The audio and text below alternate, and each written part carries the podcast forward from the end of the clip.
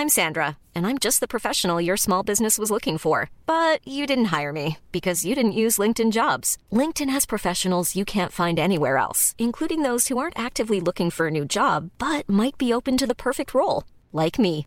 In a given month, over 70% of LinkedIn users don't visit other leading job sites. So if you're not looking on LinkedIn, you'll miss out on great candidates like Sandra. Start hiring professionals like a professional. Post your free job on linkedin.com/people today.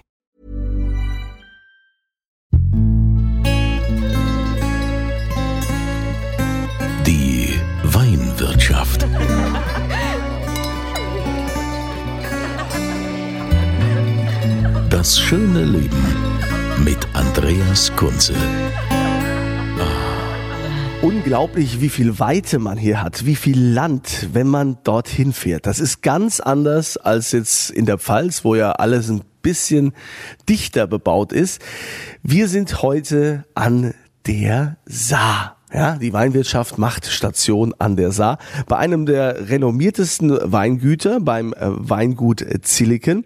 Den Hans-Joachim Zilliken kennt man, der wurde gerade letztes Jahr noch geehrt für sein Lebenswerk. Und es heißt ja nicht einfach nur Zilliken, die Dorothee Zilliken ist die Frau, die das Weingut mittlerweile führt, die Tochter. Wie heißt das Weingut richtig? Das Weingut heißt richtig Weingut Forstmeister Gels Zilliken. Aber heute heißen wir alle nur noch Zilliken.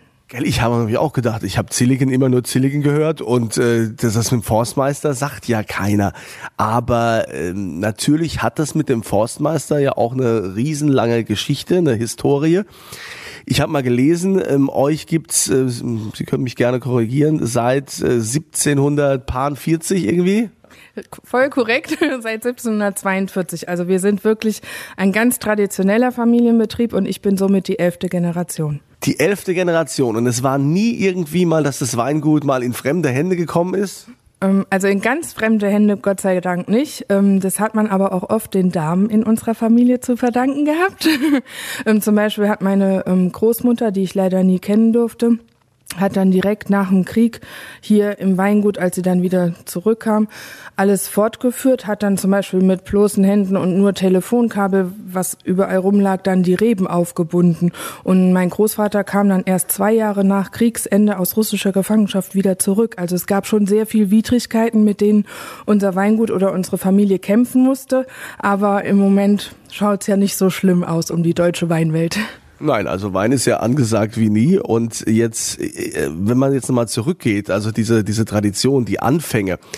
Was hat denn damals schon den Wein hier an der Saar so besonders gemacht, dass da die Nachfrage da war? Oder war das damals noch gar nicht so?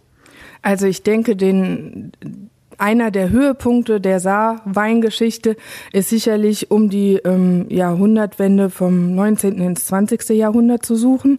Ähm, die Gäste hatten Geld, es wurde an Kaisershofe ähm, die besten Weine kredenzt und somit eben auch manchmal etwas vom Weingut Forstmeister Gels Zilliken. Der ähm, Ferdinand Gels, darum heißt das Weingut unter anderem so, der war ein preußischer, also beim preußischen König angestellt als ähm, Forstmeister. Das ist so ein Titel gewesen, also wie heutzutage ein Förster, nur ein bisschen gehobener in der, der damaligen Zeit geschuldet. Ähm, es gibt ja auch noch den Titel zum Beispiel Ökonomierat bei Nick Weiß oder bei Repolz. Ähm, das ist ja auch sowas ähnliches. Und dieser Ferdinand Gels, der ähm, war eben auch sehr verantwortlich dafür, dass der Riesling hier an Mosel-Sarufer, speziell an der Saar, auch einen guten Namen bekommen hat. Und ähm, er hat stets dafür gekämpft und er war dann sogar 1908 Mitbegründer vom VDP oder von dem heutigen VDP Mosel Saruwa. Und da sind wir natürlich total froh drum. Und deswegen heißt dieses Weingut auch vielleicht auf den ersten Blick etwas kompliziert, Forstmeister Gelszilliken. Aber weil ich das halt so besonders finde und weil wir darauf sehr stolz sind, dass wir eben schon immer oder dass wir Gründungsmitglied sind dieses eher fürchtigen oder eher würdigen Vereines sind, ähm, und uns die Tradition sehr wichtig ist, haben wir halt seinen Namen noch mit auf dem Etikett und im Weingutsnamen und auch seine Wappen. Also wenn man sich unsere Etiketten anschaut, dann ähm, ist das natürlich jetzt nicht sehr ähm, freches, frisches, aber Ja, der Tradition sehe ich da. Ne? Also wir haben hier ein, ein rotes, rot-goldenes Wappen und ein blau-goldenes Wappen.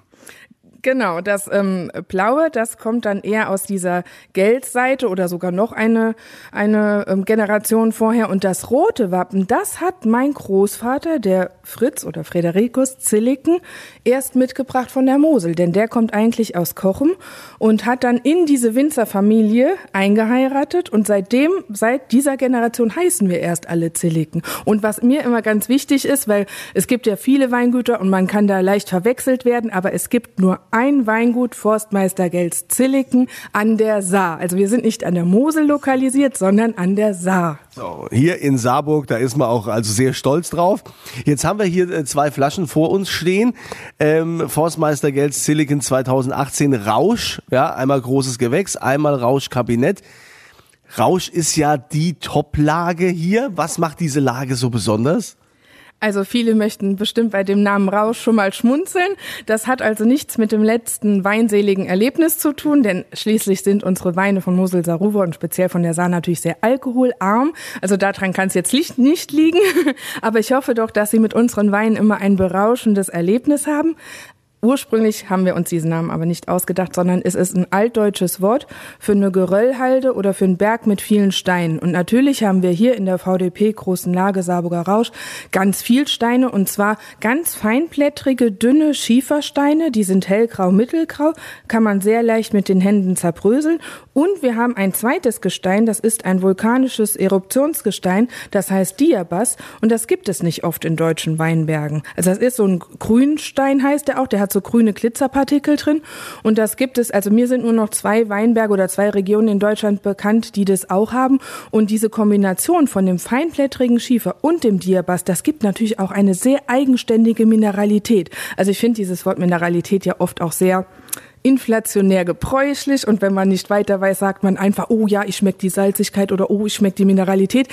Das ist mir ganz fern, das möchte ich damit gar nicht ausdrücken, aber ich denke, am besten ähm, wird das jeder herausfinden, wenn er den Wein mal probiert.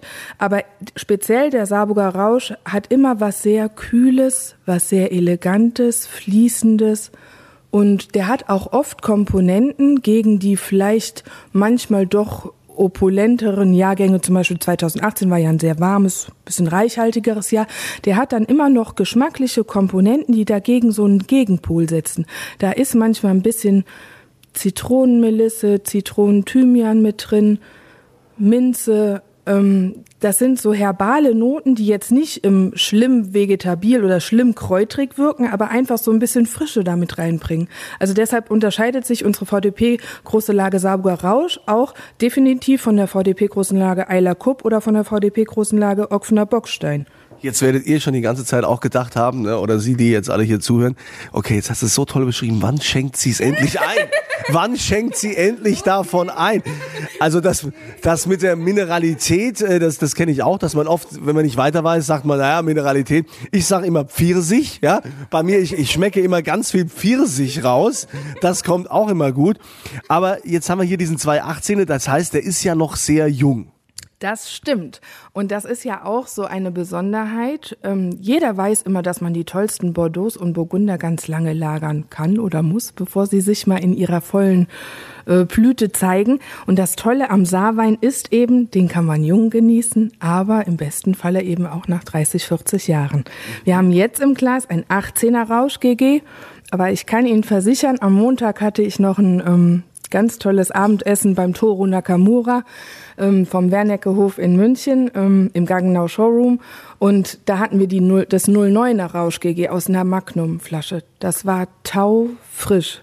Wirklich, also ungelungen, das war taufrisch, das hat so Spaß gemacht und deshalb freue ich mich so, diesen, diesen Alterungsprozess auch eines so großen, also auch eines trockenen Spitzengewächses mit begleiten zu können. Das ist ja eigentlich auch was Schönes an meinem Beruf, dass man so die Weine begleiten kann, sensorisch gucken kann, wo, wo stehen die jetzt, wo könnten die noch hinkommen. Dann probiert man es nach einem Jahr nochmal und freut sich. Oder man denkt so, hm, naja, müssen wir noch ein bisschen warten, das öffnet sich nochmal. Also das macht total viel Spaß. Aber jetzt müssen wir mal probieren. Zum Wohl. Mal, jetzt zum Wohl.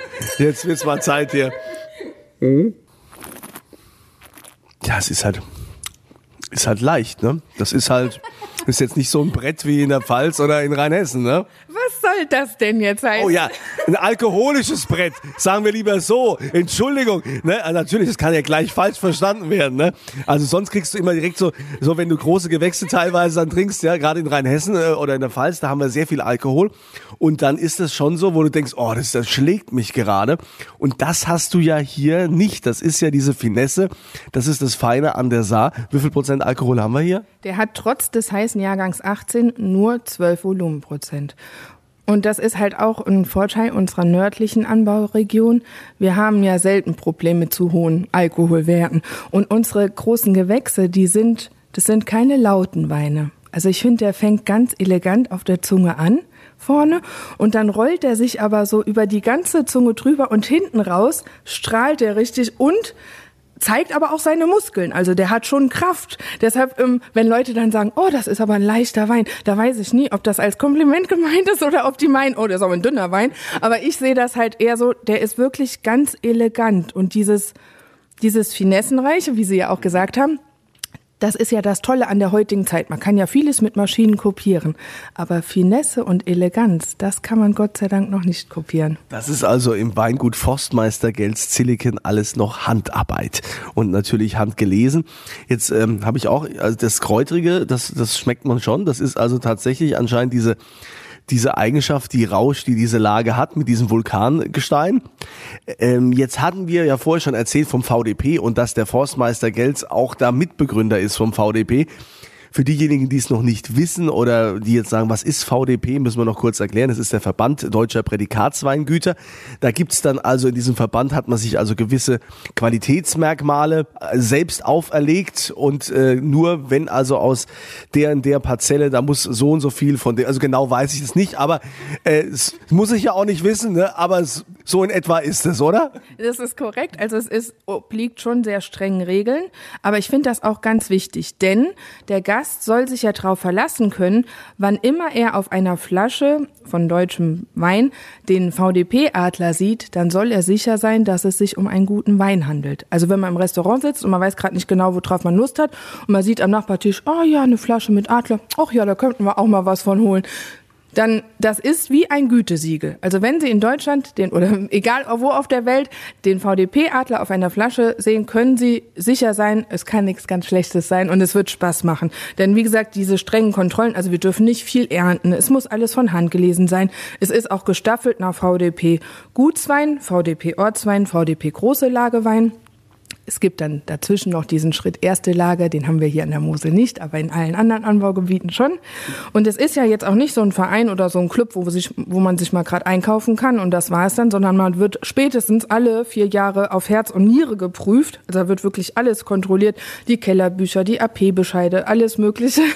ähm, und es wird geguckt, ob die ganzen Regularien einbehalten werden und jedes Jahr wird aufs Neue eben auch die ganze Kollektion durchprobiert. Also alle Weine, die vom VDP Mosel den Adler tragen, wurden alle vorprobiert und äh, entschieden, ob das überhaupt wert ist, diesen Adler tragen zu dürfen. Jetzt gibt's ja hier bei euch im Weingut Silicon auch so eine Besonderheit. Ne? Ich sag mal wieder Forstmeister Gels Silicon, da legt er ja Wert drauf, aufgrund der Tradition, dass ja ihr Vater jahrelang ihr Chef war. Jetzt hat er vor ein paar Jahren das Zepter an die Dorothee, an die Tochter übergeben und jetzt, wie ist das so? Jetzt sind äh, Sie sein Chef. Wie ist da die Zusammenarbeit? Also ich meine, ich stelle mir das schon spannend vor, so Vater, Tochter. Also ähm, mein Vater ist ja dann sozusagen nur zurückgetreten, in Anführungszeichen, ähm, weil er sein theoretisches Rentenalter erreicht hat und hat mir dann eben im Jahr 2016 den Betrieb übergeben. Und ich habe ja auch noch eine Schwester, die hilft mir bei großen Veranstaltungen auch, aber die wollte halt nie was mit dem Betrieb richtig zu tun haben. Insofern war das ja schon mal leicht zu klären. ja, und jetzt sind sozusagen mein Vater und meine Mutter beide bei mir angestellt. Also der Papa als Rentner hat da noch so einen 450 Euro Job. ähm, aber es ist äh, wirklich ganz toll, dass ich auf ähm, sein und auch auf den Erfahrungsschatz meiner Mutter zurückgreifen kann. Ähm, natürlich ist es auch ganz normal in jedem Familienunternehmen, dass man auch mal kleineren Diskussionen standhalten sollte. Aber das ist bei uns wirklich immer ganz schnell erledigt. Also wir haben jetzt nie große Dispute. Ähm, und ich glaube, das ist auch so ein bisschen das Glück. Also weiß ich nicht, werden mir jetzt die Forscher vielleicht nicht recht geben, aber vielleicht ist es ein bisschen das Glück, dass ich nicht der Sohn, sondern die Tochter bin. Und ähm, da lässt man auch immer ein bisschen mehr durchgehen. Ne? Ich kenne das ja als Vater, weiß ja, wie das ist. ja, oder ähm, ich meine, er hilft ja auch noch total gerne. Das ist nicht, dass ich ihn nötige, ähm, weiterhin noch im Keller zu stehen, sondern er braucht das ja auch. Er sagt auch immer, er möchte das so lang machen, wie er kann. Und er ist ja auch froh, wenn ich ihn noch lasse. Und das kommt mir ja total zugute, weil ich kann ja auch nicht alles alleine machen. Und ich meine, wir haben auch ein tolles Team mit ähm, Mitarbeitern, das muss ich auch zugeben. Ohne die wäre das ja auch nicht möglich. Aber es ist halt toll, dass ich auf den Erfahrungsschatz von meinem Vater und von meiner Mutter zurückgreifen kann und dass mir mein Mann eben auch ähm, hilft. Und das machen wir, denke ich, schon, ähm, also es macht Spaß, mit allen zu arbeiten und so kommen wir ja auch weiter. Also ein typischer Familienbetrieb und wie ihr ja wisst hier in diesem Podcast, immer wenn ihr hört, ähm, äh, machen wir natürlich auch gerne ein kleines Gewinnspiel. Es gibt also immer auch eine Flasche Wein zu gewinnen äh, vom äh, Weingut, also etwas, was es so offiziell nicht mehr äh, zu kaufen gibt, ja, sondern äh, also ich sag mal jetzt im normalen Markt ein anderer Jahrgang. Ne? Also jedenfalls geht ihr auf podcast.kunze.tv und da dann bitte ausfüllen. Da gibt's immer eine Frage zur aktuellen äh, Podcast-Folge. Und jetzt wäre die Frage, wo liegt das Weingut Forstmeister Gels Zilliken? Also nicht in welcher Stadt, sondern in welcher Weinregion. Ist ja eigentlich äh, ziemlich einfach, ne? Podcast.kunze.tv. Und äh, jetzt, liebe äh, Frau Zilliken, ich würde jetzt mal gerne, ich meine, wenn man ja so eine lange Tradition hat, wenn es dieses Weingut seit 1740 gibt, dann hat man doch mit Sicherheit auch einen Wahnsinnskeller. Davon können wir uns jetzt mal persönlich überzeugen. Ja, also würde ich gerne mal mit Ihnen runtergehen. Das, das, das schauen wir uns auf jeden Fall mal an. Ähm, also, weil mich würde mal so interessieren, so die, die ältesten Flaschen, liegen die, wenn alle hier oder wurden die irgendwann auch mal ausgelagert? Nee, das Schlimme ist eher, dass während dem Zweiten Weltkrieg hatten wir an Weihnachten hier einen Bombenangriff im Ort und unser Weingut war nämlich eigentlich auf der anderen Flussseite lokalisiert. Das war ein ganz tolles herrschaftliches Haus. Das wurde eben aber an diesem Weihnachtsabend ähm, zerbombt und aus diesem Keller konnten eigentlich auch keine Flaschen mehr geborgen werden. Also das heißt, das älteste, was wir jetzt hier in dem Keller haben, ist ein 1949er. Aber auch das ist ja nicht schlecht. Ja, also das ist ja schon äh, großes Kino, wenn man überhaupt so alte Weine hat und die dann auch noch trinken kann. Wir haben ja vorhin gerade schon drüber gesprochen, bei Rotwein ist das, äh, ja, so kennt man das, aber wie ist das jetzt bei Weißwein, gerade bei dem von der Saar? Also marschieren wir mal hier Richtung, Richtung Weinkeller. Ich folge Ihnen unauffällig. So, hier ist ja auch alles noch recht neu, hat der Vater vor der Übergabe nochmal gesagt. Komm, Tochter, Nee, gar nicht. Ähm, da muss ich meinen Eltern ein großes Kompliment machen. Das haben die immer ganz toll gemacht. Die haben nämlich immer, ähm, also die denken immer sehr weit und sehr gut mit. Und ähm, wir haben schon uns immer gewünscht, dass wir mal einen schöneren Probenraum haben. Und auch das Kältehaus hatte immer ganz große Risse. Und dann haben wir halt ewig sparen müssen, bis wir dann 2007 nach dem Herbst das Kältehaus abgerissen haben und dann für 2008 schon wieder ein neues Kältehaus und dann eben auch mal einen netteren Probenraum gebaut haben. Und da haben wir halt auch Elemente drin, die uns wichtig sind, denn die ähm, ganzen Pfostenriegelkonstruktionen von den Fenstern sind aus Eichenholz gemacht, genauso wie die Tische, weil wir vergehren ja hier in unserem kühlen Keller, man merkt es schon, ähm, alle Weine im, ausschließlich im Fuderfass. Gucken wir uns gleich noch an. Okay. Und ich, merke das hier schon in dem Keller. Wie, wie alt ist der denn, dieser Keller? Oder da gibt es wahrscheinlich verschiedene Trakte, ne? Nehme ich mal an. ja, genau. Also man hat das gerade gut merken können. Wir sind von der neuen Welt in die etwas ältere Welt. Ja, schon kalt hier. genau. Und man sieht es, also mein Großvater hat das dann nach dem Krieg eben ähm, aufkaufen können von einem alten Weinhändler, der über diese schwierige Kriegszeit bankrott gegangen ist. Und er musste aber dieses Dach hier noch selbst ähm, fertigstellen und deshalb ist das leider nicht aus schönem Sandstein gemacht worden, sondern nur aus Beton. Aber wenn wir jetzt eine Etage noch tiefer gehen, denn wir haben den tiefsten Keller der Saar, dann sehen wir, dass es eben wunderschön alt und klassisch ausschaut und wir haben hier zwei entscheidende Vorteile. Den einen merken wir an der eigenen Haut, es ist wunderbar kühl und erfrischend. Also hier sind konstant, hier oben sind konstant 12 Grad und unten in der Etage sogar konstant 11 Grad drin. Das heißt, die ganze Lagerung geht langsam vonstatten und die Gärung in den Holzfässern geht auch ganz langsam vonstatten, sodass genügend Aromen ausgebildet werden können. Das ist uns ja sehr wichtig. Heißt das, wir können uns hier auch einmieten, gerade jetzt, wenn die Pollen wieder losgehen. Wir Asthmatiker werden ja hier optimal versorgt, oder? Hier unten. Ah, da, da können wir gerne drauf zurückgreifen. So, solange da nicht wieder irgendwelche Allergiker dann äh, auf den Wein reagieren, äh, ist ja auch schwierig. Also jetzt sind wir hier in diesem, diesem Raum. Und äh, wo geht's jetzt weiter? Wie kommt, wie kommt man, wie kommt man runter? Noch eine Etage tiefer. Die Etage, also die Treppe dahin haben wir jetzt neu gemacht, wegen der Berufsgenossenschaft natürlich. so. Aber der Rest ist noch original. Das gucken Ah. wir uns jetzt an. Okay, wegen der Berufsgenossenschaft. Na gut, ja, das ist ja wichtig. Ne? Gut, ich bin, muss ehrlich sagen, ich bin an der Mosel schon ganz andere Keller gelaufen. Also nicht nur an der Mosel, auch in Rheinhessen teilweise. Da sind die Stufen sehr abenteuerlich. Ja, man sieht jetzt hier schon an der Wand, ne, an der Wand, das ist, das ist so, so viel, so, so, so schwarz. Schwarz. Was, was ist das? Ist das Fäulnis? Schimmel? Was ist das genau? Was, was? Also es sieht vielleicht nicht ganz so lecker aus und den Frauen mit den weißen Handtaschen empfehle ich immer, die Handtaschen besser oben stehen zu lassen. Aber wir sind sehr glücklich, dass wir diesen schwarzen ähm, Kellerpilz haben, denn der sorgt für frische Luft. Der ernährt sich von allem, was hier in der Luft rumschwirrt und gibt frische Luft wieder ab. Und es gibt sogar Winzer, die haben das wirklich im Tupperdöschen schon mit nach Hause genommen, um das zu Hause im Keller zu kultivieren. Um das zu züchten, ja, es ist ja, ist ja Wahnsinn. Ja, und hier stehen sie, die ganzen Fässer. Und äh, wie ist so das, das älteste? Wie alt ist das Fass? Ja, das Gute ist ja, bei der richtigen Pflege können wir die wirklich ähm, 70 Jahre benutzen und die meisten kommen auch tatsächlich, also sind so 70, 75 Jahre alt. 70, 72 Jahre alt, ja. Das heißt also, hier wird nix, macht ihr gar nichts im Edelstahltank und ihr habt auch nur Riesling, sonst nix? Ja, hört sich auf den ersten Blick vielleicht ein bisschen merkwürdig an oder nur Riesling kann ja auch ein bisschen langweilig sein. Aber ich hoffe ja, dass man äh, aufgrund der vinophilen Genüsse das dann schnell merkt, dass das ganz viele verschiedene Dimensionen haben kann. Und bei uns ist es tatsächlich so, die Weine werden alle, also egal ob es VDP Gutswein ist oder ob es ein VDP große Lagerwein ist, die werden alle in diesen klassischen Fuderfässern, so heißen die ja hier an Moselseruf oder an der Mosel, ähm, ausgebaut. Die ähm, beinhalten 1000 Liter, mal mehr, mal weniger, weil die sind ja alle handgemacht. Und es ist natürlich eine irrsinnige Arbeit, damit zu hantieren. Es wäre ja viel einfacher, wir hätten sieben Edelstahltanks und ich müsste aufs Knöpfchen drücken und der Tank A pumpt sich in Tank B und äh, danach noch durch den Filter und das war's.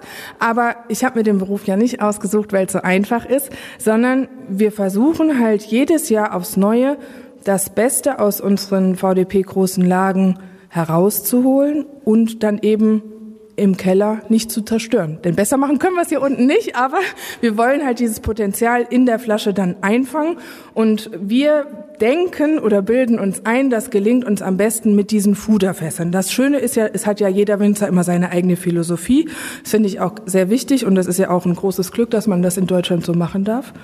Ähm, aber wir lieben es halt mit diesen Eichenholzfässern, die ja ganz neutral innen drin sind, ähm, zu hantieren, weil die Säure dadurch so ein ganz klein bisschen gerundet wird. Also man hat dadurch ein sehr feines Mundgefühl.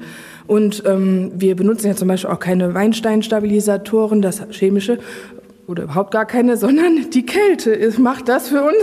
Also das ist halt auch sehr praktisch in diesen Holzfässern. Jetzt äh, habe ich ja schon gesagt, ne, äh, wir verlosen natürlich auch einen äh, sensationellen Wein vom äh, Weingut Silicon hier in Saarburg. Geht auf podcast.kunze.tv, da ist dann dieses Formular und da ist dann die Frage, aus welcher Anbauregion, ne, also beziehungsweise wo ist das Weingut zu Hause, in welcher Anbauregion. Ne? Also das ist ja ziemlich einfach. Ne? Also jetzt äh, gucken wir uns aber mal die Schatzkammer an. Wo, wo ist sie? Wo ist sie? Müssen wir jetzt wieder die Treppe hochlaufen? So schlimm ist es nicht, wir müssen nur in den anderen Raum. in den anderen Raum. Ich finde ich immer to total spannend. Also hier liegen jetzt ganz viele Fächer, ganz viele Weine und überall stehen auch Nummern dran. Ja? Das heißt, es wird da wirklich Buch drüber geführt? Ja, also das ist uns ganz wichtig, uns persönlich, aber natürlich auch ähm, Finanzamt und Weinbuchführung und tralala. Nee, aber auch uns persönlich, denn da sind wir ja wieder beim Punkt mit dem Probieren und dass das die schöne Aufgabe meines Berufes ist. Hier liegen nur die besten Qualitäten der besten Jahrgänge. Das hat mein Großvater Gott sei Dank schon immer so zelebriert. Also der hat wirklich dann ähm, von der, von Rausch-Spätlese zum Beispiel mal nach der Füllung direkt die Hälfte hier unten eingebunkert und nur diese andere Hälfte die ersten paar Jahre verkauft. Denn unsere Weine, Also er wusste, was da so mit passieren kann, denn unsere Weine sind, so hoffe ich doch, am Anfang ganz attraktiv und offen. Und dann kann das passieren. Das hat nicht jeder Jahrgang. Und das kann passieren, dass die dann so nach sieben, acht Jahren in so einen kleinen Dornröschenschlaf fallen. Das heißt, man kann sie probieren, aber die sind nicht so brillant, wie sie eigentlich sein können. Und dann muss man halt ein bisschen warten, ein bisschen Geduld aufbringen, vier, fünf Jahre, und dann öffnen die sich wieder. Und wenn die sich wieder öffnen, dann bringen wir die wieder bewusst auf den Markt. Und der Großvater wusste das halt. Der, der kannte dieses tolle Reifepotenzial der Saarrieslinge. Und ähm, deswegen konnten wir dann nur, weil der ja schon damit angefangen hat, gibt es immer bei uns auch gereifte Spätlesen, Auslesen, Beeren auslesen, Trockenbeeren auslesen. Dorothee, vielen herzlichen Dank. Ich wünsche Ihnen weiterhin viel Erfolg und ähm, das, äh, ja, dass, dass das auch wirklich äh, für Sie, ähm, sagen wir mal, mit dem Papa gut funktioniert, dass der auch seine Rente genießen kann.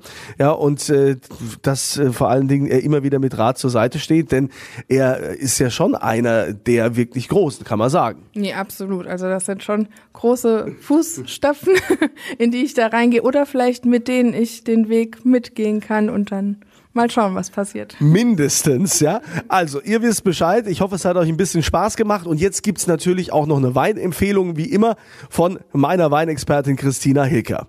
Ich freue mich sehr, wieder dabei zu sein. Christina, ähm, ich wollte schon immer mal wissen, wenn ich ja oft so bei Winzern unterwegs bin, da gibt's diese großen Holzfässer, habe ich jetzt gerade wieder viel an der Mosel und an der Saar gesehen.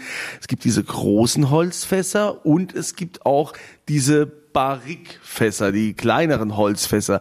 Was ist da denn jetzt äh, der Unterschied? Was macht das mit dem Wein? Ja, das ist ein großer Unterschied. Also große Holzfässer heißt, der Wein, der reift oxidativ, das heißt, er atmet im großen Holzfass, finde ich super. Aber es gibt keinen direkten Einfluss auf den Wein in Form von Röstnoten. Und das haben wir beim kleinen Holzfass. Diese Barrikfässer, so ab 228 Liter groß, werden getoastet. Das heißt, sie werden ausgebrannt und dann entstehen Röstnoten und die übertragen sich in Duft und Geschmack auf den Wein. Habt ihr es verstanden? Wenn nicht, könnt ihr jederzeit auch nochmal nachfragen. Schickt ihr nochmal eine Mail an info.kunze.tv. Ansonsten freuen wir uns dann wieder beim nächsten Mal, euch wieder ein bisschen Weinwissen zu vermitteln. In diesem Sinne, euch allen eine schöne Woche und ich hoffe, ihr seid beim nächsten Podcast wieder mit dabei.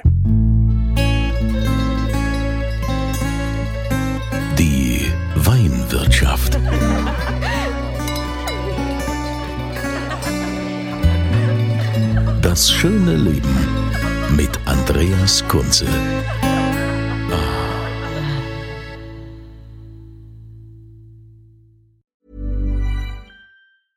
A lot can happen in three years, like a chatbot may be your new best friend. But what won't change? Needing health insurance. United Healthcare Tri Term Medical Plans, underwritten by Golden Rule Insurance Company, offer flexible, budget friendly coverage that lasts nearly three years in some states. Learn more at uh1.com.